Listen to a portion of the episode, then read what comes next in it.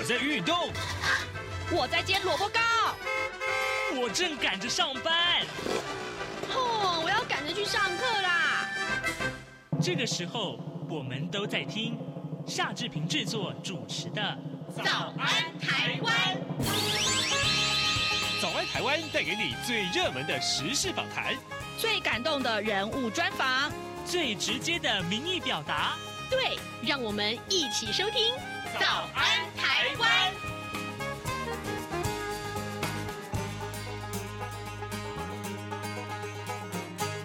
早安台湾，我是夏志平。今天是二零二三年的十二月二十五号，星期一。哎。这已经是这今年的最后一个 礼拜一了哦，哎哎，各位有没有觉得今天的这个时间过得很快，对不对？好，这个时间要把握哦，好不好？这个赶快看一看过去这一年年以来你没有完成的心愿是什么？这个时候赶快来仔细想一想，好不好？啊，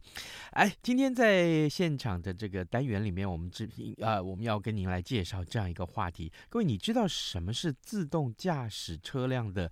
这个队列技术啊，呃，队是队伍的队，列是就是这个呃行列的列啊，呃，这个队列技术呢，在在台湾研发出来的自驾车的这个队列技术拿下了国际大奖。待会儿呢，志平要为您来连线访问财团法人车辆研究测试中心研究发展处的许崇明博士，我们请许博士跟大家分享啊，诶。这个很多辆的这个呃自动驾驶车辆啊，自驾车呢，其实它连在一起的时候，怎么样去前进，还有怎么样保持安全的距离，以及适应特殊的这个道路环境。呃，在跟许博士呃连线之前呢，志平有一点点时间来跟大家说一说各平面媒体上面的头版头条讯息啊。首先，我们看到《自由时报》，《自由时报》上面提到是国家中山科学研究院积极研发的腾云二型无人机，它的滞空飞行时间已经突破了二十个小时。那么航程哈，呃，可以遍及台湾的航空识别区，而且呢，可以执行中程、长程的海域跟空域的监测的这个呃任务。那并且拥有全天候监控台海的能力。中科院呢，把这呃，将会未来会视这个空军的需求啊，持续的规划国产的飞弹、火箭等挂载啊，那么朝这个察打一体跟任务多元方向去精进。另外，《中国时报》上面的头版头条讯息也和这个军事有关呢、但是呢，也跟大选有关。呃，因应二零二四的一一。月呃十三号的这个总统跟立法委员的选举啊，那国防部已经下令啊，呃，明令明明年的一月十二号，就是投票的前一天的下午五点，一直到投票的隔天，就是一月十四号上午的八点，总共有四十个小时，提升为这个呃重点战呃这戒备时间。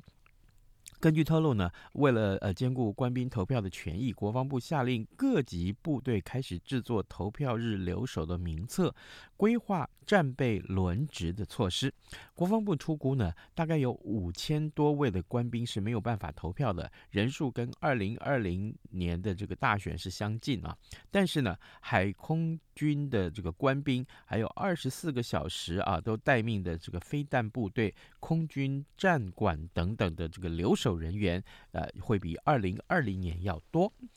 另外，《联合报》上面则提到是这个呃选举的话题啊。《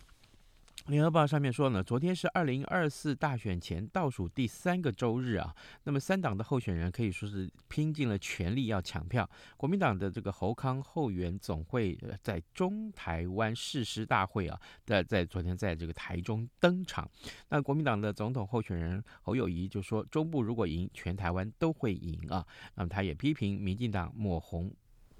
抹黑啊，抱歉。啊，另外呢，呃，民进党的这个总统候选人赖清德昨天是出席了这个环台拼字活动的新北场，可以说是呃粉丝也是非常非常多。现在时间早晨七点零四分四十七秒，我们先进一段广告，广告过后呢，啊，马上就不呃，请您收听今天的访谈单元。对于台湾的政治、社会与历史，以及中国的新闻事件及议题，台湾是怎么想的呢？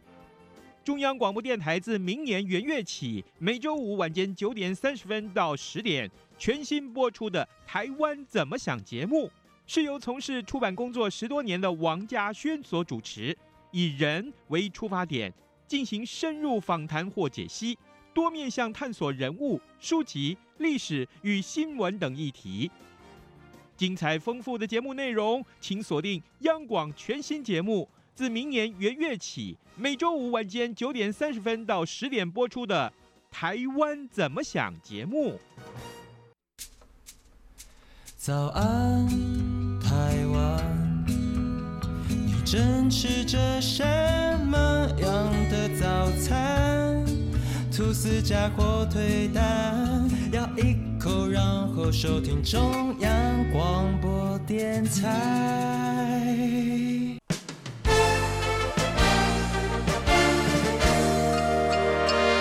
早安，笔记本。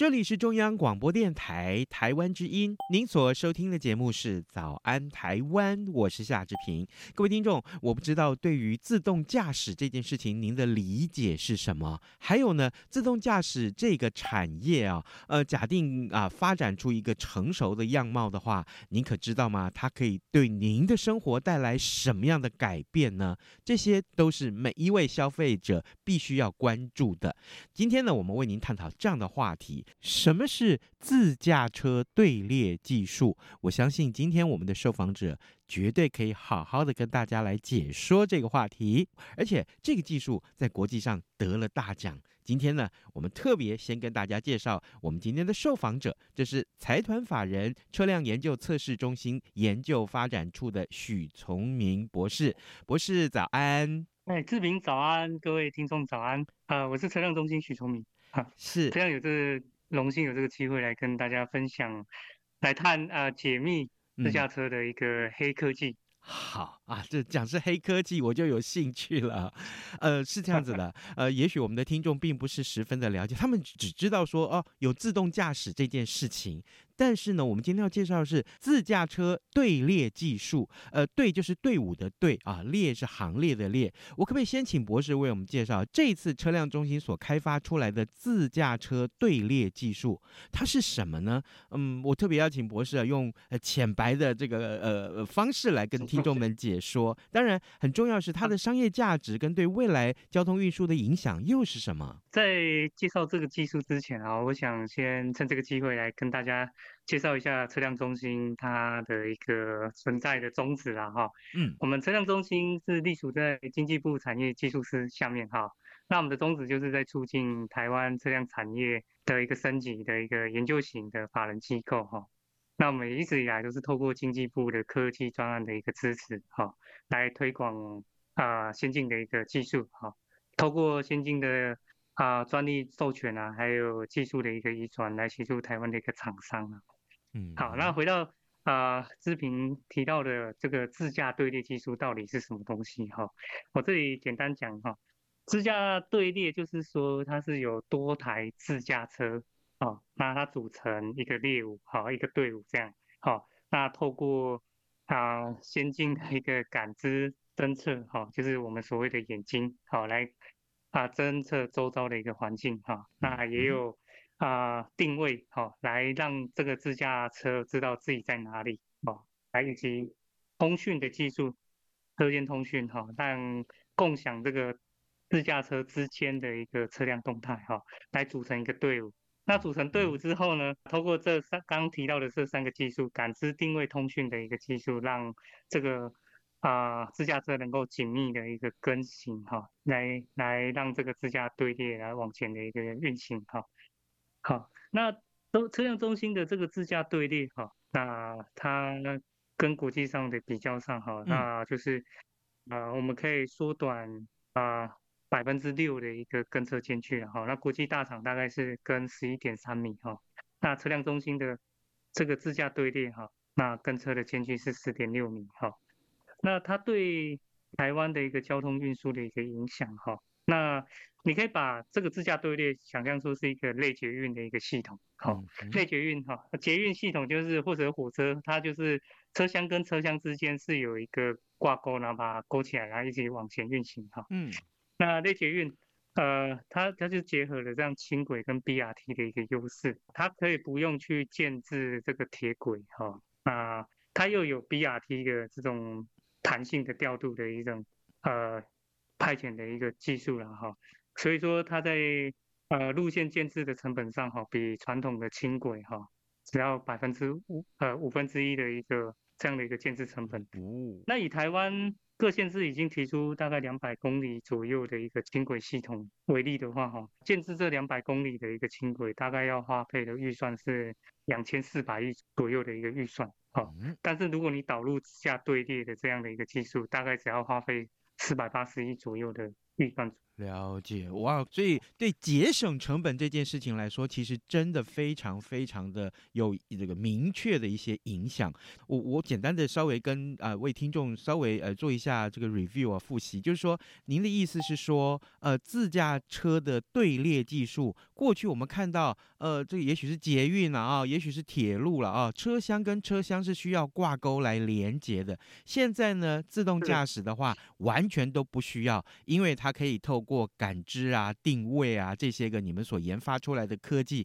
它就可以自己维持这个距离，然后还可以跟得上，跟得上，而且它跟得很近，让它呃可以降低风阻啊，哈，让它的整个运行效率能够提升，那它的载运量也能够达到跟啊轻轨的载运量相同这样。哦。所以说啊，这个效应就出来了。也许我们要花两千四百亿去建构两百公里的这样的一个轨道啊，或者轻轨，但是目前只要花四百八十亿，这么低的成本就可以得到了。各位，这自驾车的队列技术，它的好处就在这里。但是，博士，我想请教你啊，那目前国际上还有哪些个国家其实已经开发出这个相关的技术？台湾是不是也有啊？那跟这个车辆中心的技术有没有什么样的差？差异呢？国际上哈，他们过去是着重在这个卡车的一个运输上面的哈，他们的车型是着重在卡车。那车辆中心着重的车型呢是啊公共运输的呃公车上面哈。那过去国际上哈，他们啊有的这种卡车物流啊哈，在欧洲有包含了啊，可能卡车司机比较熟悉这些车型啊哈，有包含了 MAN 啊。Scania、Volvo 这样的一个卡车物流车哈、那日本的话有 Hino，那中国的话有北汽福田啊、东风商用车，而美国的话有啊 PACE 啊、US Army 的这种卡车物流车啦哈。那这些车型哈，他们都是在啊高速公路啊、快速道路或者是说机场，哦，在这样的场域内实现哈。那车辆中心的这个自驾队列技术哈。那我们透过低延迟的车间通讯，哈，还有整合了路口的，还有市区的交通基础设施，哈，来建置的市区的队列自驾系统，哈，简单说就是我们克服了地理的一个限制了，哈，嗯，我们从。呃，这种比较单纯的环境环境哈，拓展到市区的场景。哦，原来如此。好，这个呃，也这对台湾来讲，其实这是一个新的技术，但更重要的是，它应该可以带来很多一般民众啊，在。呃，搭乘大众运输系统上面的一些重要的便利改进。呃，各位听众，今天志平为您呃连线访问的是财团法人车辆研究测试中心研究发展处的许崇明博士。我们请许博士在节目中先为大家简单的解说什么叫做自驾车队列技术。当然，我们最主要啊、要呃会访问这个题目，是因为这个技术在国际上获得了大奖啊。哦，接下来我想请教一下博士，能不能也请您谈一谈，在这整个开发过程里面，我们是不是呃克服了哪些个困难跟挑战，才达到目前这么棒的一个成果？呃，车辆中心呃不是一开始就投入这种主动控制的呃自驾系统哈、哦，那这是过去呃一点一滴累积起来的一个成果，才会达到这个自驾队列啊哈。那过去从车辆中心从这种警示系统哈、哦，那到呃，辅助系统，然后再到主动系统，哈，它分了几个阶段，好，那警示系统就是车上会啊、呃、发生啊、呃，比如说车道偏啊、呃，你车子偏移的时候会警示驾驶，哈，那啊它它不不介入主动控制，哈，那第二阶段的辅助驾驶就是说它可以帮你车道维持啊，哦，帮你自动的跟车，那最后才到主动控制啊、呃、这个阶段。嗯，好，那在发展自驾队列的一个技术当中哈，我们克服了几个挑战哈。嗯，因为我们在市区环境啊哈，在市区环境就会有呃混流啊哈，这种混流交通哈，摩托车跟机车一起在道路上运行的这样的一个道路环境啊。嗯，那第二个就是你的多号志的路口哈。这种你要让这个自驾队列通过路口也是一个挑战，好，都必须要克服。嗯嗯，好，这是一个简单讲就是一个复杂的环境，你得要克服。好，那第二点就是你自驾车要落地哦，得要满足呃自驾车的法规还有标准。好，那这个部分车辆中心也是持续在努力哈，去克服好去满足这个标准。那第三个就是自驾队列哈，它。很重要的一个技术就是车间的通讯，还有路侧的通讯，所以在治安啊，还有通讯的一个技术上，也是我们要克服的。好，这三个技术。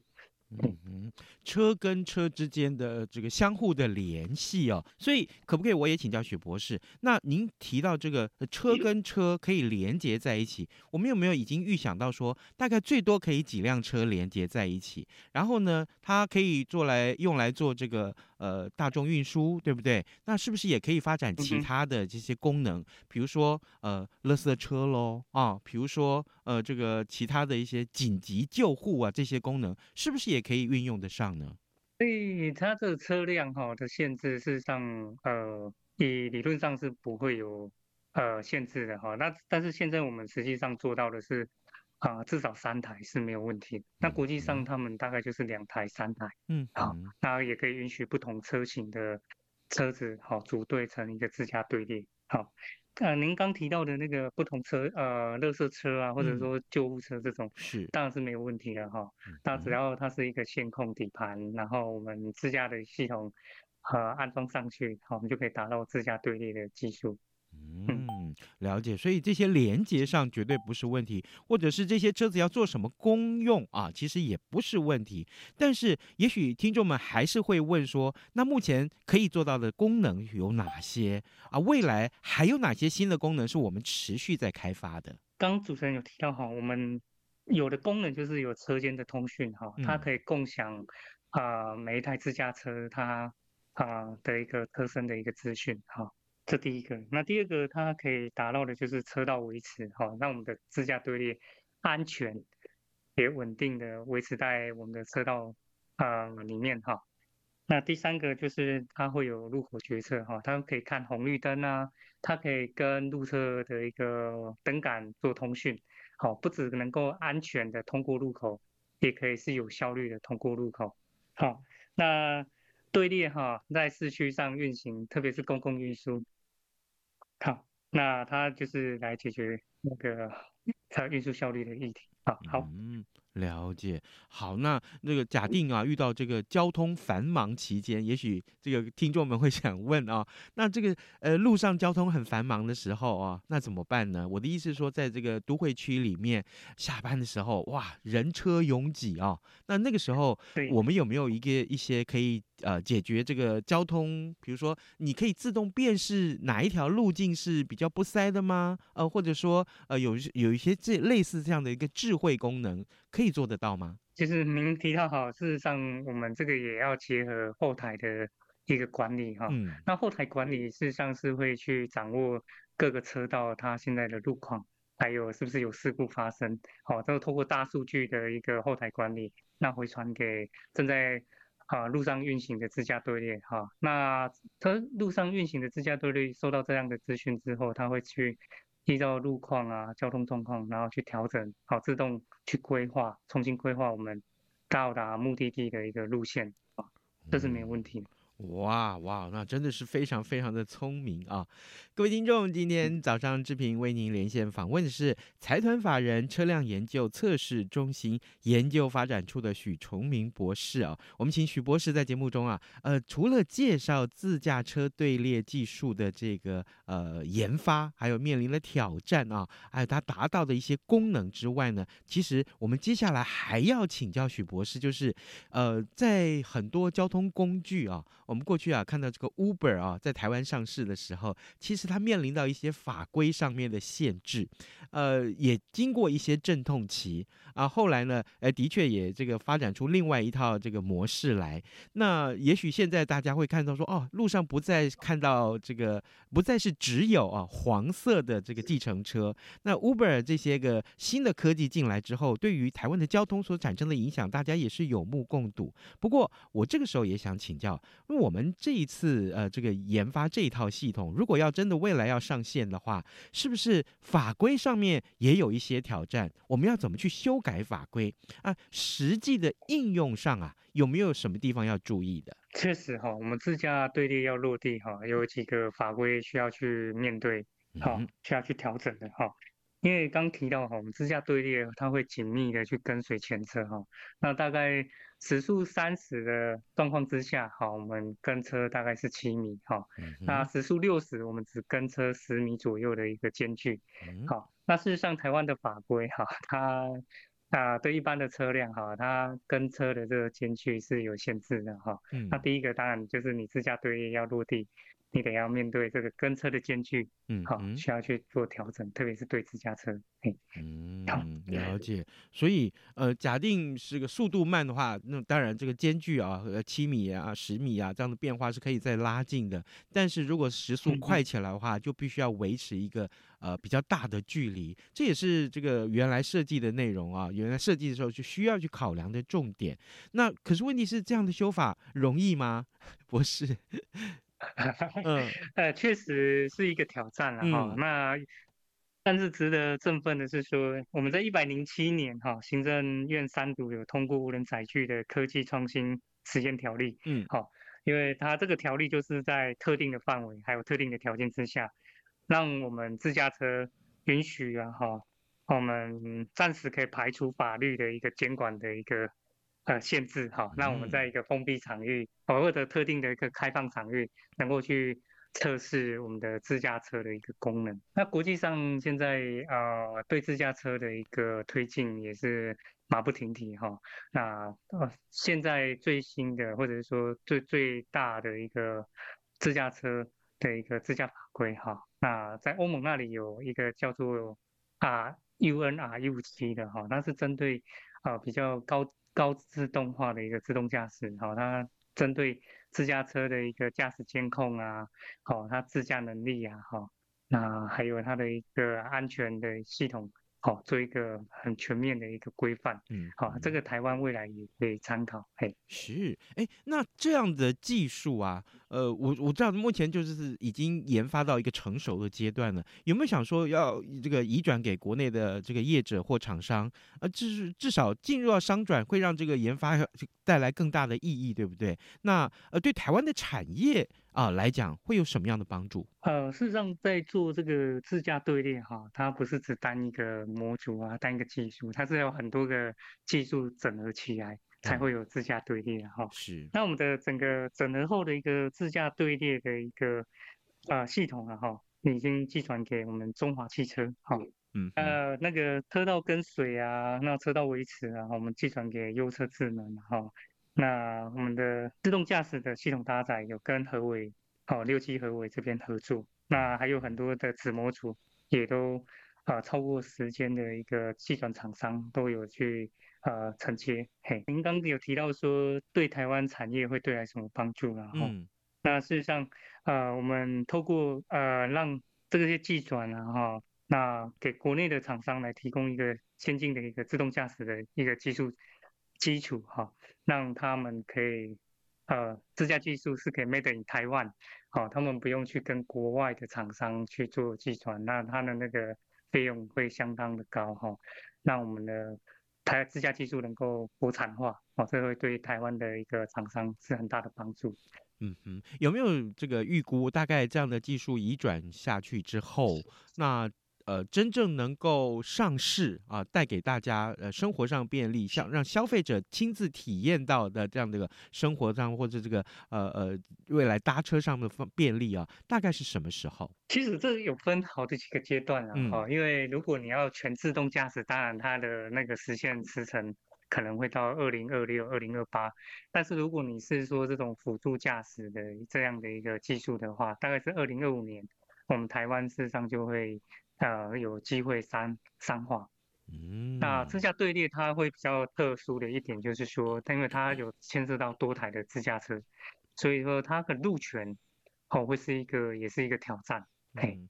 所以它的实现的一个时程哈，可能我预估可能会是在二零二八或者甚至到二零三零，哦才会实际的一个彰化这样。如果说有一个小区域啊，呃，这个市镇或者是这个也许是道路发展比较健全的小区域的市镇，呃，一个新的市镇愿意来先试办这件事情，会不会它的可行性也很高？哦，是的，没有问题的。好、哦。像呃，如果像台中的 BRT，那前阵子 是之前的那样的一个模式，好、就是有一道专属的专用车道给自家车，好，甚至给自家队列来运行，嗯，好，这样我们的一个实现的时程是可以提前落地。嗯，好的啊。最后我还想再来请教许博士，就是说，当然我们今天之所以做这样的一个呃。讨论啊，是因为我们看到呃自驾车队列技术在国际上获奖了。那我这时候也特别呃请许博士利用这最后的一点点时间，告诉我们的听众，哦，这个研发啊是在呃得到什么样的一个奖项？还有这个奖项呢，呃，其实它的地位如何？哦，好的，嗯嗯、呃，我们这次自驾队列获得的奖项哈，叫做呃汽车技术突破奖。好，那个这个汽车技术突破奖啊，哈，它堪称是国际啊、呃、汽车研发界的奥斯卡奖哦。啊，它是它是具有呃国际上最具规模的一个 Tech Breakthrough 跟百家企业哈，他们共同去推动成立的一个奖项哈。那车辆中心哈，呃，在这个奖项哈，它的它今年有总共超过十五个国家哈。嗯。那超过一千六百家的企业来一起来竞争，好，那车辆中心拿下了这个年度自动驾驶的解决方案的这个奖项，好，那值得一提的是说，每一个奖项哈，它今年总共竞逐的有八十一个奖项，好，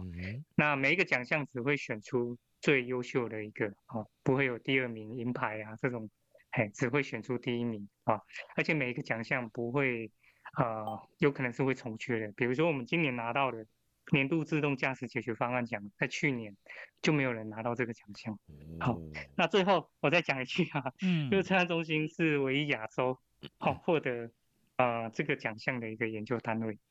嗯。好，各位听众，今天我不知道各位啊，在经过我们今天的受访者，也就是财团法人车辆研究测试中心研究发展处许崇明博士的解说之后，您是不是对于自驾车队列技术有了很详尽的了解？不过，当然很重要的是，呃，这个技术可以帮助各位啊，提早啊，至少我们台湾要实施这个呃所谓的自驾车啊队列的这个情况的理想。在路上啊，在这个马路上就赶快实现，至少是可以提前的。那么我们今天呃也也觉得很高兴能够知道这个技术的一些相关的细节，呃，特别要谢谢许崇明博士跟我们的分享，博士谢谢您了，辛苦了。好，谢谢谢谢。早安，台湾，你正吃着什么样的早餐？吐司加火腿蛋，咬一口，然后收听中央广播电台。早安，暴马仔。